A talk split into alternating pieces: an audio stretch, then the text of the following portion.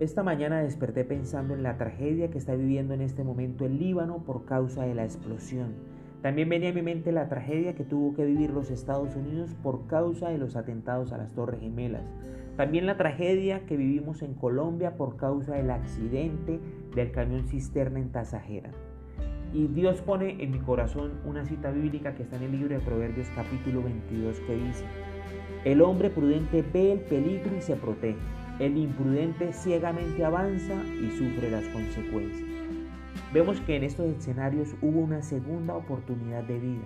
Los que fueron imprudentes se acercaron y sufrieron las consecuencias. Los que fueron prudentes vieron el peligro y se alejaron. Sabemos que las autoridades, las personas de rescate tuvieron que llegar en ese momento a cumplir con su misión y sé que Dios tiene su recompensa para los que perdieron la vida en esta misión. Pero también sé que los que fueron prudentes y avisados vieron el peligro y se protegieron.